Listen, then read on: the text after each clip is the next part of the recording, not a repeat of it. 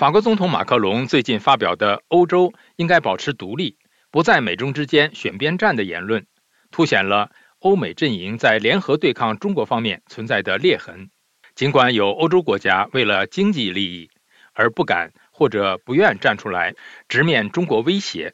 但与此同时，曾经在抗中问题上长期由于徘徊的欧洲小国荷兰却正在站起来。展现出更加明确的对抗威胁立场。下面请宇宙分享美国之音记者沐风的报道。宇宙，好的，志远。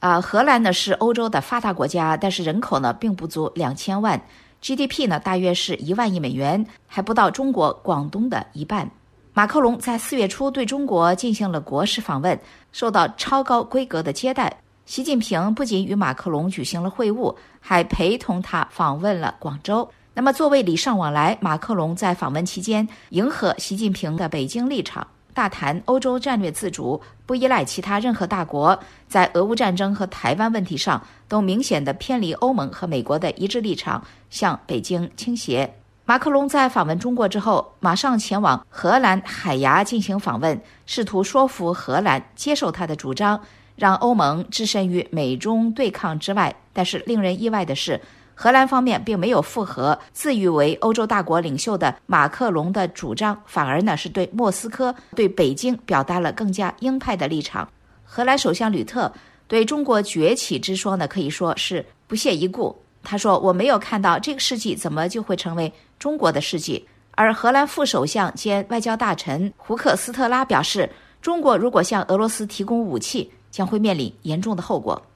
在光刻机出口中国的问题上，荷兰方面呢，也在经过一番斟酌之后，终于同意与美国一起限制向中国出口光刻机。在今年三月八号，荷兰政府宣布将制定与美国大致相同的出口条例，限制对中国的半导体技术出口。荷兰情报局在这个月早些时候还发布了年度国家安全评估报告，认定俄罗斯是荷兰国家安全面临的主要威胁。